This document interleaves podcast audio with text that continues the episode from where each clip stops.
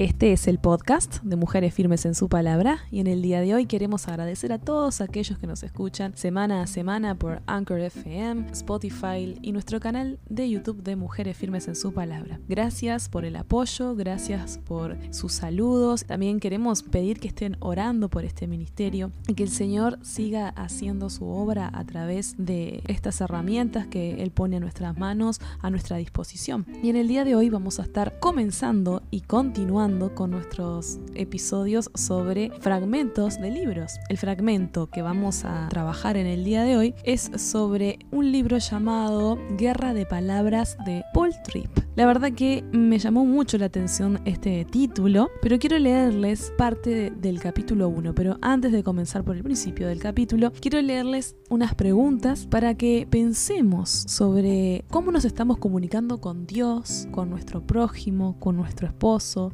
esposa, si sos varón que nos estás escuchando, o nuestros hijos, nuestros compañeros de trabajo. ¿Llevan tus conversaciones con los demás a una resolución bíblica de los problemas? ¿Cuál suele ser tu postura al conversar?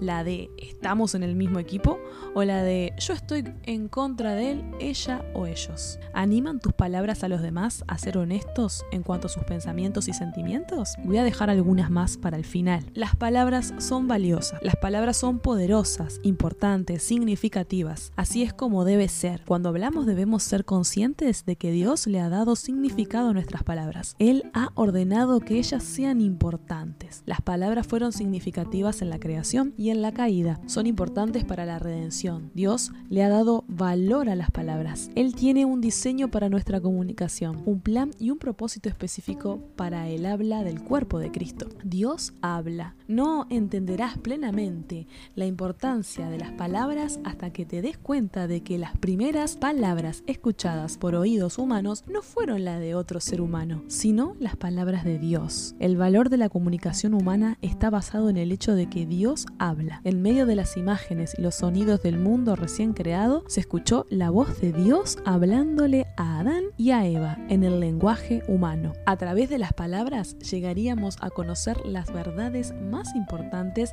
que pueden ser conocidas, verdades que revelan la existencia y la gloria de Dios, verdades que dan vida. Al intentar entender el mundo del habla humana, es vital que lo entendamos desde la perspectiva de Génesis 1, el único tiempo en la historia humana en que no hubo guerra de palabras. Las palabras nunca se utilizaron como armas, la verdad nunca se utilizó para aplastar. Dios se revela a sí mismo y revela su plan y propósito utilizando palabras. Inmediatamente después de crear a Adán y a Eva, Dios les habló. Fue su decisión revelárseles, explicarles su voluntad y darles una identidad por medio del lenguaje humano. Las personas hablan. Al considerar la comunicación desde el punto de vista de la creación, también necesitamos notar que Adán y Eva hablaban. La habilidad de Adán y Eva para comunicarse por medio de palabras los hizo únicos en toda la creación. Es a través de la conversación que realmente llegamos a conocer a los demás. Muy a menudo, los seres humanos hablan e ignoran el diseño de Dios. Al recordar y maravillarnos con Génesis 1, debemos también recordar que pronto vendrá el día en que la guerra de palabras llegue a su fin. ¿Qué concluimos?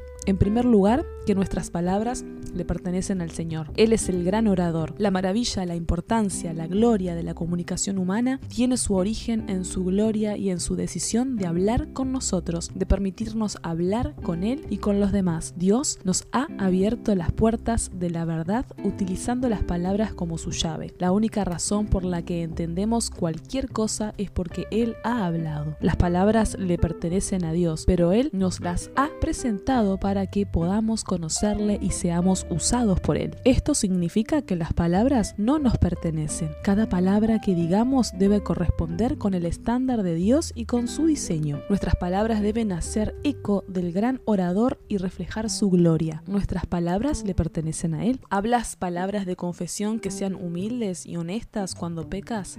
¿Y palabras de perdón sincero cuando otros pecan contra ti? ¿Reflejan tus palabras una disposición a servir a los demás? ¿O un deseo de que los demás te sirvan? Al enfrentarte a tus luchas con las palabras, ¿lo haces reconociendo el Evangelio, el perdón de Dios, su gracia capacitadora y la obra santificadora del Espíritu Santo? Sin duda que este primer capítulo nos ha dejado un gran desafío para vos y para mí. El Salmo 139 dice, Examíname, oh Dios, y conoce mi corazón, pruébame y conoce mis pensamientos, y ve si hay en mí camino de perversidad y guíame en el camino eterno. Que el Señor siga guiando en el buen camino. Dios les bendiga y hasta la próxima.